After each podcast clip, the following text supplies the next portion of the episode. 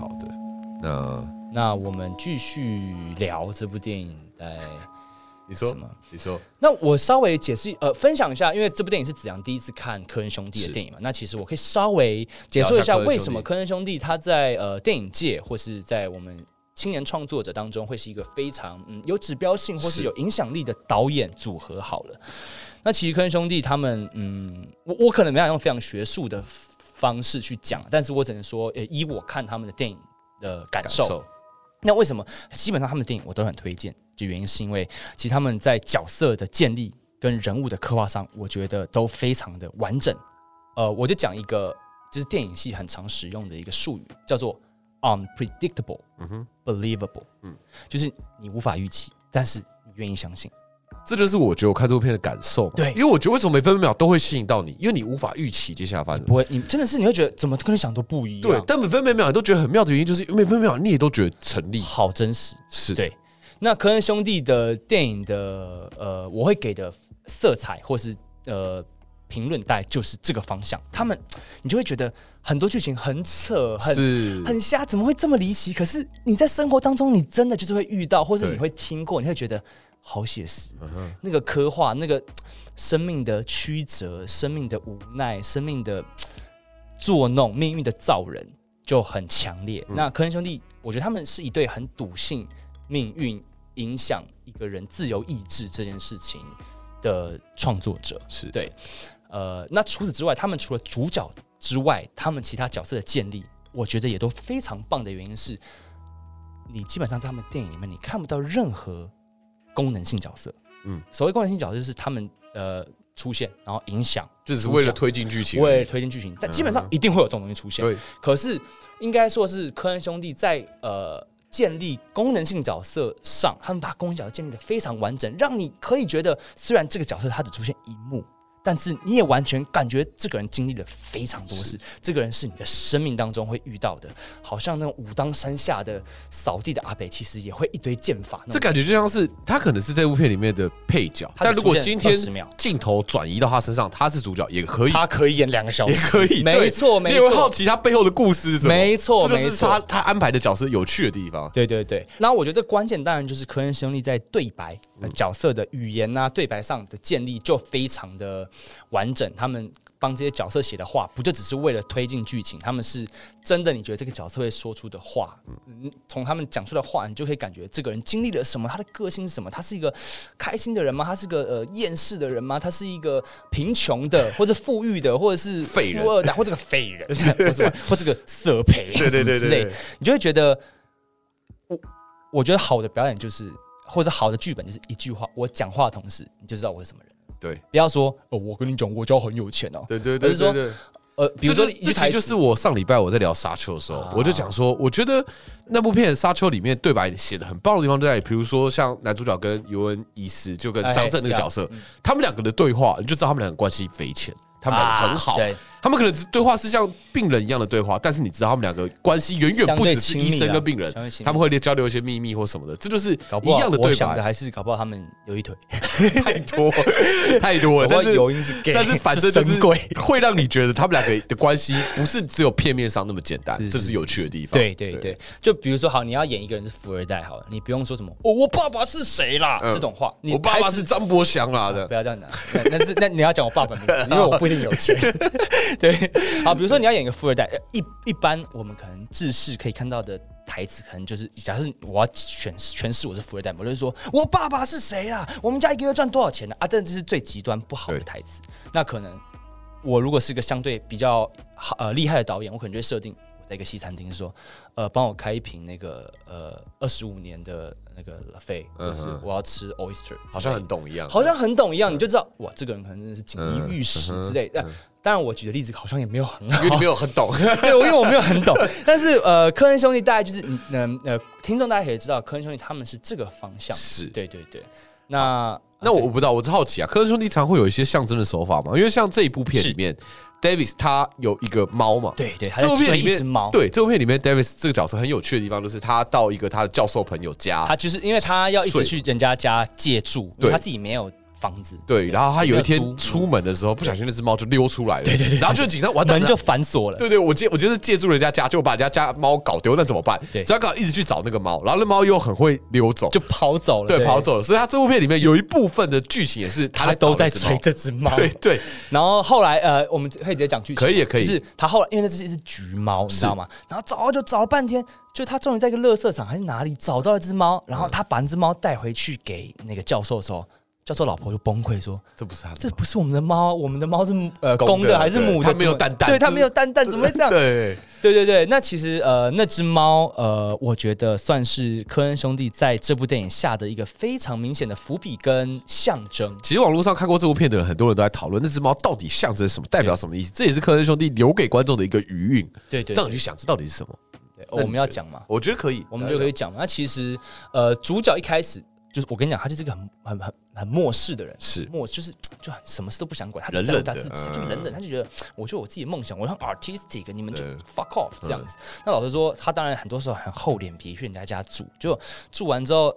吃个早餐，不小心要关门的时候，猫跑出去，然后开始追嘛，因为你不能对不起人家，它可以找一只猫。甚至可能以后你就不能去睡他家了，对？他其实搞不好想到这个对对对高他翔就是可以很不愿意与世界做连结的人。对其实我觉得很多艺术创作者都是这样。对嗯，那那总之呢，他就。整个过程当中，他呃，主角有他自己的目标，他有他自己的行程，他要去问他的经纪人，他有没有新的工作邀约啊，或者他专辑卖的怎么样啊。可同时，他也要为他的下一个可以住宿的点找住宿，所以他也在找那只猫，所以就弄得很忙。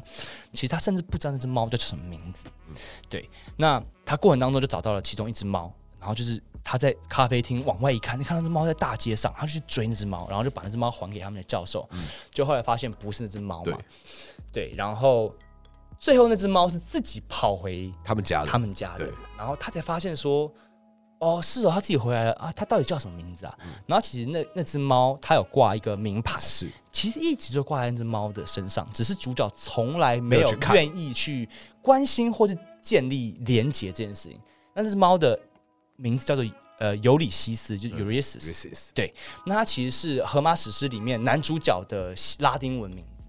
那《荷马史诗》那人叫奥德赛嘛，那他其实就是一个经历了非常多呃风风浪浪跟曲折的一个呃角色。嗯嗯，那其实就完全反映了这个角色他的呃心理路程。其实就是呃呃，因为《荷马史诗》奥德赛它其实就是一个整整个史诗，其实老实说我们俩一定都没看我，不太了解，对，但是我们大概知道查过资料了。是是是，我们就是查过资料，其实就是一个追寻自我的过程。嗯对，它其实就是一个透过遇到各种妖魔鬼怪啊，遇过任何呃风风浪浪来认识自我，你自己到底是谁？你怎么定位你自己在这个世界的一个历程？所以那只猫的名字叫 Ulysses。其实，所以后来呃很多呃观众就会说，那只猫其实反映了 Davis 他的心境，是就是你其实一直在这个巡回里面，我们知道你这一整周经历了很多事情，但其实你就是那只猫，自己在流浪，就你在找寻啦其实我觉得，我觉得这只猫真的是蛮有趣的。然后我记得那个科恩兄弟，呃，哥哥吧，哥哥好像有提过他就有说，The film doesn't really have a plot，就是没有剧情嘛。对对真正影响到我们，真正会让我们关心的，只有就是为什么他让那只猫跑掉了这样子。对，那那那那，我觉得这是很有趣的事情，就是其实科恩兄弟他很他很知道他们安排这只猫会让大家去想，没错会让大家去思考。那他也给了他一个名字，就是有 Ulysses Ulysses，对，就是对对主角，那那这是不是就是他的意思呢？因为我有听到有的人会说、哦、，OK，这只猫其实在讲 Davis 一直在找寻一个不属于他的东西。哦？有，我看到一个讲法这样，我觉得也蛮有因为。我还有一个，对对，他就说哦，有人在说哦，他其实这只猫一直找这只猫，然后这只猫就是不根本就不是他的猫，它是根本就不属于他的东西，不属于他的东西，哦。他花了很长的时间在追寻一个不属于他的东西。啊。然后我觉得这件事情很酷，我觉得这个想法也是让我觉得哎很有趣哎，就是一样一样是猫，你就是不适合啊，对，也许你就是不适合，但是你从头到尾都不愿意认清，你也觉得你可以，但你没有不行哦，但只是你不适合。就不是，因为啊你也找到另外一只猫代替，对。就还是不是，对，你还是被否定是。你的。对对。我觉得这个也哦蛮有趣哎，这想法跟我哦。嗯，因为呃我觉得这就是你要你看你这部电影是。要一直看，然后你不同年纪去看，因为对，呃，因为我后来的想法就是，对我而言，它就是一个相对梦想。好，是但其实因为我觉得我们两个说法其实也是有重叠跟成立的哦。是，就是我们让我们自己想象的梦想溜走了。对，其实你在关上门那一刻溜走，然后你一直找它，然后你在路边找到了某一个东西，然后你以为那是你的梦想，然后你拿回去给人家说，人家说 这傻小，我们的猫是公的，怎么是找一只母的？那发现完全不是。就后来你的梦想自己回家了，嗯哼，嗯哼，嗯哼。也许，也许也许。上帝都安排好了，就是有呃这些动荡的过程嘛。对，所以是呃，我觉得我跟子阳想的、呃有一些不一样，可是其实又是一样，又是一样，因为其实梦想它可以一直改变，所以我就像是我刚才说的，成功啊，梦想是你可以决定，你每个年龄阶段你都可以。所以就是这部片在不同时期看会有不同的感受的东西。我觉得我们这 podcast，你你的 podcast 很励志，没有我觉得我们今天其实很励没志。有，我觉得可是这部片所以现在如果你是三点半，然后这位人士你还睡不着，然后你在很恨自己为什么身体睡不着的时候，请你不要担心，这是这是个过程。而且而且这部片是在讲废人啊，就是讲一个我觉得也不是废，他很努力啊，是他很努力可是哎，都这么努力还那么废，你有时候就很想哭，你知道吗？对，所以我所以有的人说看完会想哭啊，我看网络上评论说看完会想哭啊，干嗯超难过的啊，对啊，而且我比他还不努力耶，我想说哦，我要检讨我自己，这么对我努力都还这么我觉得这部衰了，片会有这？种感受，就是你会觉得哎啊，他你有比他努力吗？如果你没有比他努力，凭什么可以成功？对，我觉得这是一个蛮重要的想法。对对对对对啊对你愿意为你的梦想花多少努力？你愿意为你的你的梦想出多少力气？运气的确是我们没办法选择的，但是有很多你可以选择的部分，你做了吗？？没错，你做了吗？你做了吗？对对对，确实是这样子嘛对。对对对对，嗯嗯，对啊。那呃，就是，科恩兄弟的话，我再稍微聊一个，我很喜欢他们。呃，科恩兄弟自己本身也是一个在就是呃美国非常有。嗯他们的风格或者他们的味道非常明显，是那其实就是他，我觉得他们掌握一种科科恩兄弟的黑黑色幽默。哎黑色幽默有非常多的定义啦。你比如说，你说呃，我们很另外很了解的，或者大家一定都会听到的昆汀啊，或是欧洲一些呃，比如说哎，我 Wes Anderson，哎，他是美国，当然他也有他自己加拿大导演吧，他黄信尧就很黑色幽默，对，喜欢现在很 对。那其实我觉得每一个创作者，他在定义自己黑色幽默的过程当中，又一定会加入自己的味道。是那我我自己，因为我也是因为这次要来这边，我才重新，因为很多时候我们大家讲哦哦，那电影很好看，你就去看，因为黑色幽默，哦哦哦哦，哈哈哈哈。可是其实如果有人说来，请你定义黑色幽默的时候，你会怎么定义？嗯嗯，对。那我其实这次我重新再整理了一次之后，我先定义一个大方向，但是我相信。包括其实现在，比如说我们我们知道很多呃台湾，虽然我很少看 talk show 那个嗯 comedy 啊，comedy club 对，但是我知道他们其实也是黑色幽默这样出来的。其实呃，那我现在先定义最呃基本的黑色幽默吧，它就是，但这件事的结果会是好笑的，或是会让你发笑的。嗯哼，但这个笑点的根本，它反映了某一个生活生命当中相对比较阴暗色调，或是刻苦，或是难过的事情，是它会让你发笑。是的东西叫黑色幽默，可能是相对可能呃，那我们就可以无限延伸嘛。嗯它可能有点残忍，它可能有点地域梗，比如说是谁的生死，嗯或者谁很穷，或是谁可能是什么中。对我来说，我觉得黑色幽默就就是他用幽默去包装了一些你正常讲会觉得有点冒犯的东西。冒犯或是难过的事情，难过的事情难过的事情，对对就是你其实不太，就是你大家都知道，但是你讲出来了，好像有有点不太好。对对对，你你这或者你直接去讲，他会很容易陷入某一个哀伤、生气、对愤怒、呃孤单的，或者说你直接去讲，那你要解决这个问题吗？那该怎么解决？对，你不知道怎么办。然后我们用一个幽默的，对，用个幽默去包装。对对对对对对对，对我来说，我觉得黑色幽默是这个样子。对对对，那每一个人就有呃，每一个创作者或者让我们知道，我们看到很多喜剧界，比如说那个 Jim 很有名，他讲他爸爸的死，他每次讲他爸爸。对。对对，这每个人都有自己的方式。这就是火烤也吵得很凶嘛。对对对对對啊火烤大家也在讨论说，哦，大家的界限在哪里？怎样是界限？对对对，那这个我觉得就是个人自己去设定自己界限。对，那我觉得昆汀他很多时候就是用暴力、血腥，嗯嗯，或是人的死亡，是比如说常常是杀人，我们都会觉得很。好好怕，一个人的死亡可能都相对是难过。你知道有些人死的很好笑，你知道？比如说是那个那个喷火枪呃那那个呃呃，Once Upon a Time in 对从前呃从前有个好莱坞，对对，这他就把这或是像《东西用 Pulp Fiction》里面他杀人，可是他杀完人，他把重点着重在面包清洗，呃什么，就是清洗啊，对对对血迹对怎么办对啊啊？你要怎么办？怎么办？那就是昆汀的幽默。对对对那我觉得科恩兄弟很强烈的是他们的语言，嗯哼，对他们，他们可能不会让剧情直接发生这么大的事件，让你觉得那，比如说昆汀可能就是死、呃杀、死死人或者是生命的终结，但科恩兄弟可能是很平静的在语言当中的黑色幽默。那我现在这边举几个例子，比如说呃，在剧情当中。Davis 他要去芝加哥找一个经纪人，所以他就要那他从纽约到芝加哥，啊、他没车啊，那个时候也不对，他就那在高速公路上招便车比赞这样，嗯然后就上一个便车，然后后面的呃就是一个那种大老板吧，还是醉醺醺，他是个爵士，他是个爵，士，反正对他是一呃，对他是一个，也是一个相对不得志的成功人是士。成功人士，对，反正他就是一个有点粗鲁，可是又有一点成就的人。对然后跟跟 Davis 聊天，然后那个事件就，我觉得他就是一个非常黑色幽默的体现，就是那个坐后面那个胖子，胖子他就问 Davis 说：“啊，你是 solo 表演者，你是一个人表演吗？”啊，那个 Davis 就说：“没有，呃，我以前是二重唱。”是然后结果那个胖子就说：“啊，你 partner 怎么了？”然后 Davis 他其实这是他，他是这是一件他伤心的难过的事他就说：“哦、他从那个华盛顿大桥跳下去了。”其实你在这这之前，你都感受到他对这件事情非常耿耿于怀，其实他很而且重点是他不愿意面，他其实没有很想面对。对对，他就说哦，他从华盛顿跳华盛顿大桥跳下去了，这样。然后通常你听到这种事的时候，如果你你自己去仔细去想，你在现实生活当中说啊你，哎你之前不是做一个什么？他不是个朋友吗？你不做 podcast 吗？啊那个人怎么了？他说嗯啊，他他过世了。嗯然后你通常嗯基本上大家都会呃呃，好吧，好吧，那那节哀啊，节哀哦，那你真的辛苦就那胖子说什么你知道吗？胖子就说。华盛顿大桥，妈的！大家一般都跳布鲁克林大桥吧？谁跳华盛顿大桥啊？就这一个傻小啊点很奇怪，就是就是对对对，可是你就觉得你你会觉得那个胖子没有 get 到 Davis 的的的哀伤跟难过嘛？其实他还是有，是但是他用一个幽默的方式是，对对对。然后呃，另外我再提另外一个好好，就是 Davis 他呃，其实这故事当呃这整部电影其实除了虽然讲他自己的事业当之之外，也讲了蛮多他对亲情或爱情的呃切面。嗯嗯，他其实比如说他自己有没有成就这件事，他也很在乎他爸爸怎么看他啊。那他其实他爸爸是在这个呃疗养院，已经是一个就是没有那么可以自我行为能力的人。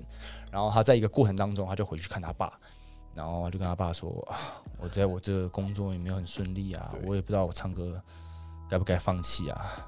这段，然后重点是他爸其实就是已经好像中风还是是什么，他爸不太能讲，他爸不太能讲话，对，然后他爸就没有说话，然后 David 就说：“哎，我也不知道该说什么啊，反正我也知道你也没有一直没有很支持我，但反正就这样。好了，我唱首歌给你听了。他他当然没有这样讲，他他反正总之就他就唱一首歌给他爸听，嗯。他就很深情的唱一首歌，叫做反正就是一个捕海人一个讨海人的那种心声抓鱼的 folk music，、嗯，唱唱唱唱唱完之后，他看他爸好像就有一个震荡，他爸的表情就有一个变化，嗯。然后 David 就觉得，哇，这么多年你好像都很反对我做追寻我音乐、追寻我梦想的事情，这一次我唱这首歌，你竟然有一个被感动的感觉，感动的感觉吗？嗯，然后下一秒他发现，他爸大便失禁，对。你知道吗？那又好笑，对，又难过，你就是笑到哭，你知道？我就觉得 他爸根本没有在听他唱歌，他爸可能就是就是不舒服啊，就不舒服。对、可是就然后这下一幕就是他出去跟护士说：“nurse nurse，我我爸那个就是失禁了，你可以来需要清理的，就是前面一个这么深情、这么 artistic 的 moment，就下一对啊，其可是在现实生活中是发生的。啊。这是吊你胃口嘛？对啊，对，啊，对啊，所以科恩兄弟的电影我基本上就是非常非常推荐，是。所以我这边大概推几部好不好？好啊，呃，因为我自己很好奇科恩兄弟的电影，有一部八零年代哦，还是嗯。九零年代，一部叫《冰血豹》，是。叫 Fargo F A R G O，对，对他讲一个是一个呃 Minnesota 那那地方的那种命案，嗯因为他们他们很多故事就是曲折离奇，你你讲他们剧情，我讲他们剧情一点都不重要，可是他们剧情就好曲折离奇，就是一堆一 堆人都在追寻，就是有些人是想要绑架，哎、有些人是绑架过程中喜欢一个女生，嗯然后他喜欢那个女生其实喜欢男生、嗯或什么之类，或是。或是他们在追寻的事情完全不一样，然后就发生一堆冲突。可是你就会觉得，很多时候你讲你讲人定胜天了，我跟你讲，你根本抵不过命运。对啊，对啊，可是科恩兄弟会告诉你，虽然你抵不过命运，但是你还是要坚持你的自由意志。是这是我很喜欢他们电影的原因。对，《冰雪暴》，然后还有一部叫《显露物境》，呃，这部就是有得很多奥斯卡，叫《No Country for Old 嗯 Men》。对，他的男配角，我觉得是除了 Joker 之呃那个蝙蝠侠里面 Joker 之外，非常经典的。斯莱杰，对，除了希斯莱杰以外，对，就是他呃，这个男配角叫做 Harvey Barden，嗯他演《显露物境》No Country for Old Men 里面的一个杀手。是他算是希斯莱杰之外，我觉得非常经典的一个反派角色，是是是非常有风格，这样对，嗯很推荐大家嗯。然后还有另外一部叫做《谋杀绿脚趾嗯哼》，叫 Big Lebowski，它也是一部科恩兄弟啊，非常我知道，我对看过，科恩兄弟超级乱掰的电影，就超是强的，一下绑票案，然后一下打保龄球比赛，就是你会发现人生到底什么重要啊？到底是股票赚大钱，还是其实我今天吃的这餐比较重要？你知道，你会发现其实根本没有什么重要就看你在意什么嘛。对对对对啊。然后就是科恩兄弟在讲的就是这些东西，这部蛮酷的就是可能反馈你的声音。对，其实其实子阳看过，但他我不太知道？但其实我现在一讲，比如说科恩兄弟的一些符号出来，我现在一讲说这是他们拍的，你马上就会说，对啊，对对，是他们哦这个哦对对操这样子。对，所以我真的非常推荐大家去看他们很多的电影。是是是是，好的。对，那么今天呢，这聊这一部就是《醉乡民谣》，因为我们都同时都觉得蛮不错的，然后我自己也真的觉得看了之后很很 特别的感受。对，那科恩兄弟的电影也是大家盛赞的，大家当时对啊，对啊，对啊。是大家如果有兴趣的话，真的可以去看一看这部电影，然后可以去了解一下。然后我觉得跟心态也有关系。如果你现在是处在一个你自己觉得蛮不得志，对，蛮 fuck up，蛮觉得没有人，总没有人欣赏你，总没有人看到你的。那我觉得你看这一部片，你可能会看到哭啊。我跟你讲啊，没有啦，正常啦，好不好？我也是这样学的啦。对，我看我现在笑笑的啊，好不好？对，昨天才哭，没对哎，有有有有，昨天博翔喝酒才在。好了好了，反正大家如果有兴趣的话，这个去看一看这一部，然后推给大家。对对对对对。好，那你还有什么要讲的吗？我们要结束啊，差不多了。真的假的？我还有很多哎。好，那你讲，那你讲，你快讲，真的吗？对对对。好了好了，那没有，因为我想说时间太长了，但是如果要讲的话，我就把东西好了琐碎的剪掉，就这样子而已。OK OK OK。啊呃好，那我再讲一个呃，我透过这部电影觉得非常，即便命运造人好了，是因为因为呃，我们刚才讲那么多，科恩兄弟可能觉得命运影响人很多嘛。那其实这部电影它反映了这件事情，就是比如说主角他做了很多选择，对，其实你不要看他很郁郁不得志，其实他很努力在前进，他做了很多选择，比如说呃，他去帮他朋友录音，然后。那些人就问他说：“哎、欸，你要不要把你那个 credit 放在上面啊？如果这样子的话，你之后这部这这个歌曲的版税你都可以收啊。要不然的话，你就是现在我们直接买断你的版权，就直接给你两百块的支票啊。那时候因为他急需用钱，他就说：哦，不要不要不要，你你们给我支票，那个版版版版权我不要。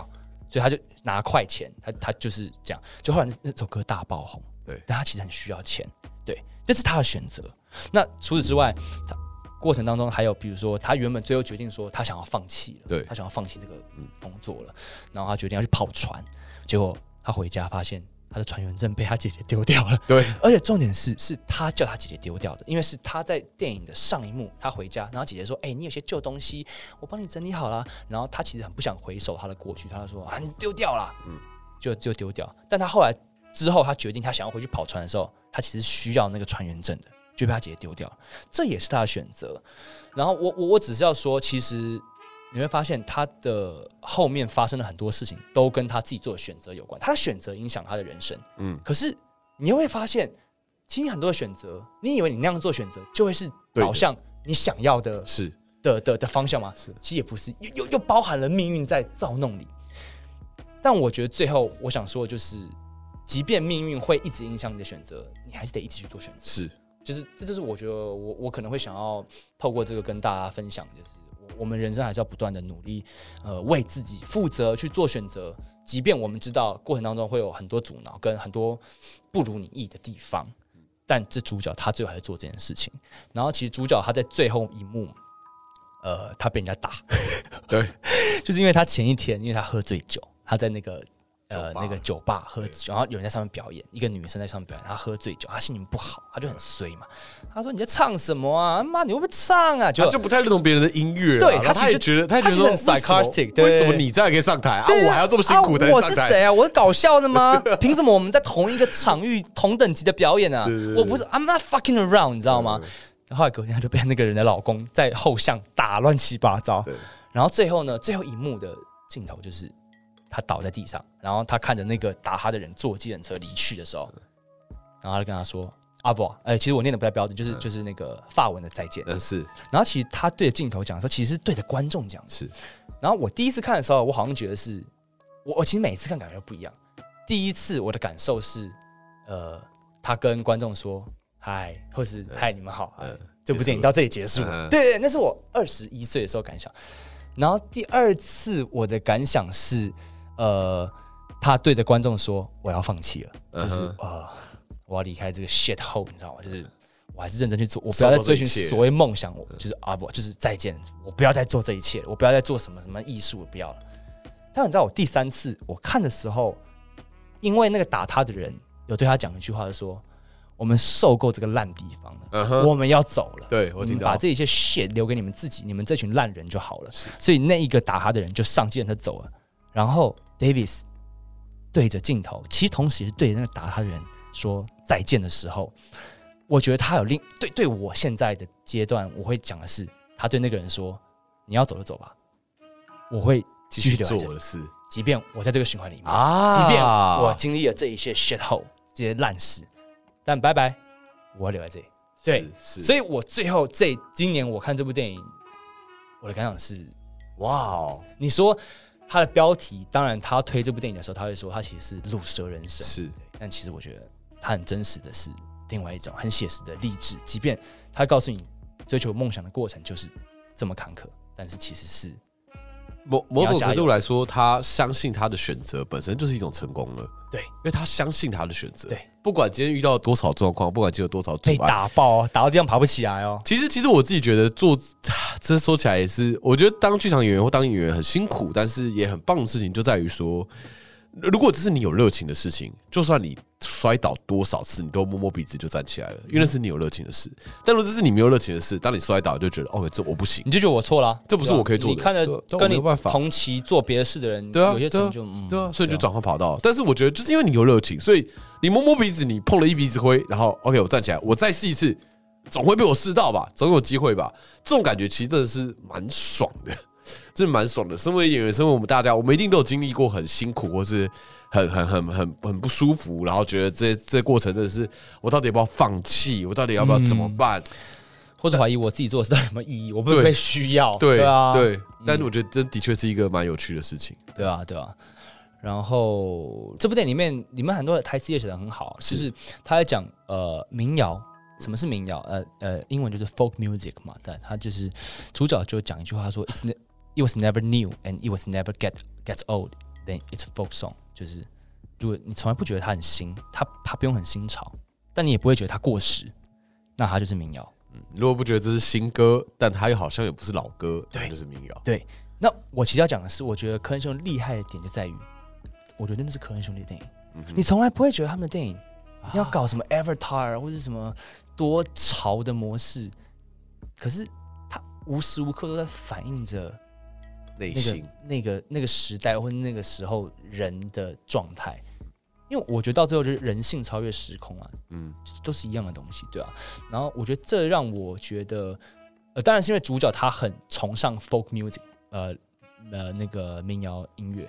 那对我们而言，我觉得我就会觉得，希望大家都可以找到自己心中的一个这样子的艺术形式，也不要说艺术形式好了，生活方式吧。嗯嗯，我觉得我们真的不一定要追求很新的、很潮的，或是最受欢迎、最被关注的东西，而反而是你可以一直反映跟真切体会你当下状态的行为，或是工作。其实这些作品就是一个媒介嘛，就是你把你的情感寄托在上面，找到一个你好寄托的媒介，其实就是一个很棒的事情。那那那我讲一下，哎我觉得这个很有趣那好，那那你听一下我二零一四年跟二零一八跟好，二一年的感想好了。然后二零一四年看完哦，哎，我如果超时，你再听。已经超时了，已经超时，但没差了。确定哦。不是，我说这个没差，这个没差。反正我觉得我录的还好。你讲。对，对 这样把它剪进去。对，好。你知道我第一次看的时候，我跟你讲，人正在每个年纪看都是你关注的点，跟你会直接进，根本不是你说哦我要认真看，是你会直接被吸进去。是好的电影，好的艺术就是这样，好的好的作品就是这样。第一次看的时候，反正有一幕是呃我们刚刚前面有提到，说他去这个教授家里做客，对，就是去那个人家家里那个去人家饭睡人家沙发、嗯啊，所以人家教授就说啊，那你晚上要不要我们家里吃饭？然后就邀了一些有头有脸的一些什么什么大学教授来，然后你其实他其实就是一个其实就是搞艺术的，没钱没没房没名没份的一个人。叫 Davis 吗？对对，Davis，Davis 就是这样的人。然后教授，你你看吃人嘴软，拿人手短嘛？你吃人家喝人家住人家的，然后突然那个教授就说：“哎、a v i s 你你是那个唱歌的、啊不，然你唱首歌啊，你唱首歌来听听吗？”嗯读戏剧系的。对对对，就是你知道，你就完全可以反映到我们念戏剧系说，哎、吃那个年夜饭的时候，突然那个三姑婆说，啊，你嘘嘘的，啊，你要哭一下吗？啊，你啊，你来演一下、啊，行歪了。啊，行行了。对，然后那时候我就觉得，哦，好能感，好有感，好有连接。那是那是我大学的时候看这部电影的感受。然后重点是，他还真的唱了，因为人家不人家是更现实，人家还不是家人，人家是我跟你基本上是个利益交换的，我在你这边吃住。对啊啊，我唱个歌，然后他就唱，他就唱前一首歌，啊，很好听哦。然后其实在场的人听的也都很开心。结果他唱到一段的时候啊，女主人因为很享受那个音乐，就跟他一起合合，我刚才这样卷舌儿，就合音，就说 If I had known，哒哒哒哒就那个人就和声一进来，主角就暴走，你知道吗？主角说 What the fuck？你干嘛？你干嘛和声啊？嗯然后然后那个那个那个女女主人就说、啊没有，因为那是你 partner 的片段，我所以我想说帮你帮你帮你和声啊。他说妈的，然后主角超生气，他说干你有在开玩笑吗？你我他妈是杂耍的，我不是在给你们消遣的好不好？我这是我的人生，这是我的音乐，音乐，这是我，这是我的梦想哎、干我不是让你们在茶余饭后他妈当什么之类的时候，嗯他就要暴走，然后整个场面就很僵。所以我那时候大学的时候看这部就觉得，哦，so artistic，好浪漫，好孤独，好放荡不羁。我要这样，我就是这样。嗯，感情到现在就觉得 现在觉得怎么 too？young too naive，你知道吗？呃人家还给你一顿饭吃，嗯人家还给你地方住，你其实其实那是很身不由己的。是对对对。那我那是我一四年看的时候的感想，其实我那时候很专注，就是那个场景。那一八年那个时候，呃，就是我第二次看的时候，其实是我那时候也因为有一个电影系的朋友，他推荐我说，科恩兄弟还有很多稍微更冷门一点的作品，我可能在这边没有推荐。然后那时候就是把他们补齐的时候，我再重看这一部。然后我那时候其实就是刚，其实刚才跟子阳聊到，就是对于象征跟他们的手法，是是对那只猫的那个呃定义，所以就是可能是刚才就已经聊过了。但我这次看，其实比较多于是在于你要如何放，你要如何在什么时候退场放弃，就是因为其实你说梦想吗？对啊，就是我觉得很多时候你觉得你要放弃的时候，大家不要急着放弃，其实是调整的时候。是，其实我觉得 Davis 他当然在这部电影里面看起来他好像快要放弃了，但因为后面没有拍出来嘛，因为电影就是一百分钟，你你其实不知道后面人生怎么样啊。他他最后说了再见，但是我们每个阶段都可以重新定义那个再见，是对我们下次舞台上再见，或者是我们下次饮料店再见，对你知道吗？对对对，所以我当然一开始，呃，我今年看到很感人的一幕就是，呃，虽然他搞他朋友的女朋友，然后把人搞到怀孕，是，然后那个女那个女朋友，她虽然她真的蛮渣的，但其实那个人是很了解他，跟对关心他的一个人。对他有期待的，然后他终于对他那一位，其实那是他的爱人啦，嗯，但是他们没有在一起。当然，大家都有自己的原因。那他对他的那一位呃爱人说：“I'm done，我我好累，我我我结束，我不想做这件事了，我想要啊，我去跑船。去跑船对对对对。啊，但我事后就知道，那个女生为了他，帮他弄到这个机会，让他再去演唱一次。是，但其实他可能还是没有成功，因为成功是 Bob Dylan 嘛。对对对，对。但是我只要说，嗯，那时候我看到那一幕的时候，我真的就是在刚好在我这个阶段，因为我们刚好疫情嘛，嗯剧场就苦哈哈。嗯嗯，那时候你觉得你不被需要，你不知道你在干嘛的时候，你会觉得我到底在干嘛？还是我我问我爸说，爸，你需不需要司机？我们家做药行的，爸，你需不需要帮你抓药？我觉得，对啊我我觉得这你需要你被种就是需要啊因为因为我觉得我长大之后也慢慢可以体验到一个东西，就是危机就是转机啊。对，很多时候毁灭跟重生是一线之隔一的。线之隔，是一你要转？就是你会不知道，你不知道是不是在 corner 啊，你就是 right in the corner，对吧、对，然后也许这就是你改变的机会。以前我们学表演的时候，老师就会跟我们说，当你放弃表演的时候，才是你表演进步的时候，因为你不会去想我要怎么演得好，而是自然而然的发生，那才是真正大家要的。所以我觉得东西就是一样的，就是放弃其实不是那么糟的事情，而放弃之后你的反应、你的 reaction、你的选择，那才是最重要的。你活着继续看到你失败之后，你要怎么做，是，那才是你的样子，才是最重要的。对，好，那最后我就一个很热情的分享，好我我的个人理念或者好可以，很棒，很棒。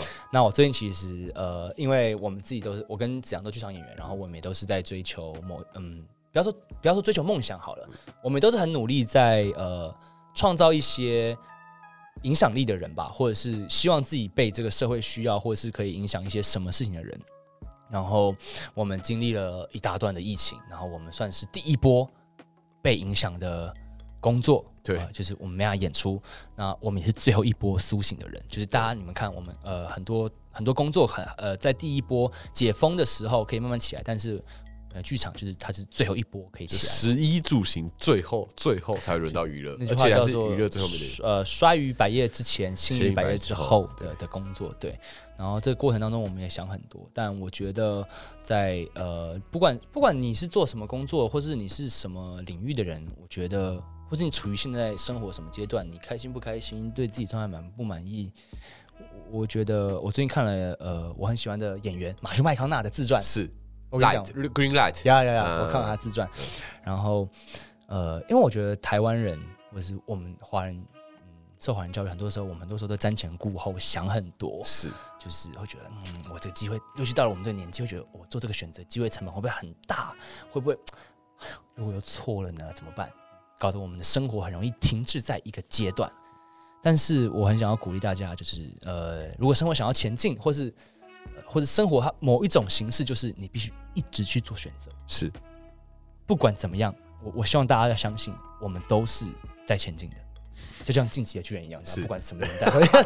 你有看吗？你有看吗？我没看，就是我要扯远了。但我我觉得，呃，马修麦康纳他他的那一部自传里面，他讲了一句话，我很喜欢，是我想分享给大家。他就说，呃，有时候你做的选择，不比你做选择并且投入其中来的重要。嗯嗯，你懂吗？懂就是呃，很多时候我们一直觉得，我做这个选择好不好？你以为选？择可以改变什么，但没有办法。对你，除非你去执行了。对，除非应该说你的生活，或是你的人生，或是你自己的意义，它是建立在不断的做选择的过程当中被阐述出来的。所以希望大家都可以不要想太多啊，持续的做选择，然后呃，持续的对自己负责跟投入其中。对，大概就这样。哇塞，可以聊最上面要聊到这么励志，也是很猛欸。因为这部电影就在讲做选择啊，对啊，对啊，对啊，对啊，这部电影的确是其实 Davis 他很努力在做选择。我觉得，我觉得，我觉得很多时候我们不敢做选择，因为我们害怕选择选择错。对啊但其实你不敢做选择的停滞，也是一种选择哦。哦，也是，我觉得你会忽，大家会忽略这件事情，会以为 OK，那我现在先不做选择，我们还有保留选择权，然后我们看看到底怎么样。但没有，嗯你在这个状态里面也是一种选择。没错，所以，与其你去害怕做选择，倒不如勇敢的做出你该做的选择，你想做的选择。没有一个选择错的，除非我们今天真的是到了人生的最后面回顾了啊，这个选择好像做错了。买股票是会错了，大家不要乱买。但是，哎，谁知道会不会十年后它要涨起来？永远都不知道，永远不知道这是世界上永远都不知道。我觉得像科恩兄弟的电影一样，就是你永远都不知道接下来会发展成什么样子。嗯但是每一个都合理，人生也是嘛，谁知道会有疫情，但就发生了。对啊，对啊，所以永远你没办法预期的，所以你该做的选择就是相信你内心相信的东西，然后做你该做的选择。做你相信的，跟做你可以负责的，是当然不要做你不能负责的，那就很远了。对，那这这就是一切嘛，这是我觉得这也是我觉得很很重要的事情哎。我们突然变成一个励志频道。但是的确会，我觉得看电影最后都会变得蛮励志啊因为你会反思到自己，电影的反省哎，。我还有一段，看你要不要用而已。啊，你说好，就是电影对我的意义嘛。是艺术，不不不要讲电影好了，我就讲说艺术创作，是或是一种活的艺术形式好了。我很喜欢一句话，是我在其中一部电影看到的，但是那部电影不重要，重要的是我现在自己心中后来理智化的想法，就是他说，任何的艺术创作，它常会让我们忘却生活中的孤单跟寂寞，但是这一切不是要让我们去逃离生活，不是，它反而是让我们去更真切的体会生活跟生命这件事情。然后，当我们再回到生活的过程当中的时候，我们觉得我们不是那么孤单，因为有人跟我们在想一样的事情。其实就是基本上就是给予你勇气了。但我把它讲了那么多，呃但我觉得这句话也完全体现了我们刚刚在讲的东西啊，就是关于选择，然后我们对。理会到的东西，这就是电影，这就是艺术作品，他们会给予我们传达到的一个。一一个一个感受，一个感触，然后你会因此而反思，去反省自己，或是去想现实生活当中你该怎么去面对很多的挑战。对对对这就是很有趣的地方，这也是我觉得为什么艺术，或者我们自己做艺术的，我们会投身于艺术，就是因为我们有被它影响过，嗯我们有被它打到过。跟可艺术可大可小，对啊，艺术可大可小，可大可小小小的什么什么卡卡拉 OK，你去唱歌，然后有一个人唱的很好听哎，那也是艺术啊，是你被他打到了嗯，对吧？所以我觉得就这种感觉，对对，不一定在国家戏剧院了。对啊，对啊，在路边也很好了，子昂知道了。知道了，对啊，我努力。最近我在国家戏剧院演出，对啊，这个嗯十月底在那个 神不在的小镇，我底的 神不在的小镇单里。啊，对对，但是我跟大家分享一下，稍微讲一下，反正我大概十月三十号在国家戏剧院那边有一个《神不在的小镇》这一出戏，秋天艺术节的戏。嗯，那大家如果有兴趣的话，可以去看这出戏。那资讯就到这里，因为我也不知道更多的资讯。对 OK 了，对了，好了，那今天呢，我们就聊到这个地方。OK 好的，非常开心很开心，很开心可以就是邀请博翔来聊，然后博翔啊真的差不多可以代班主持了。对吧？啊，那个 IG 就留在下面了啊，不要密我，我已经不是单身了啊。那个各位女性，不好意思啊，好好好好，男性还可以密，男性还可以，男性还可以啦，好，那就给大家可以去密 这段会留。可以可以可以留。好的，那呃，以上呢就是我们这礼拜要聊的内容，就聊这部《醉乡民谣》。那如果你知道身边有谁很喜欢《醉乡民谣》，你可以请他来听一听这个季的 podcast。那如果呢你还没看过《醉乡民谣》，我也推荐你有兴趣的话，也可以去看一看。听歌也可以啊，歌很好听。歌真的很好听，真的很好听对对。好了，那以上呢就是这礼拜的 podcast 内容，只想去了费。那我们就下周见喽，拜拜，拜拜。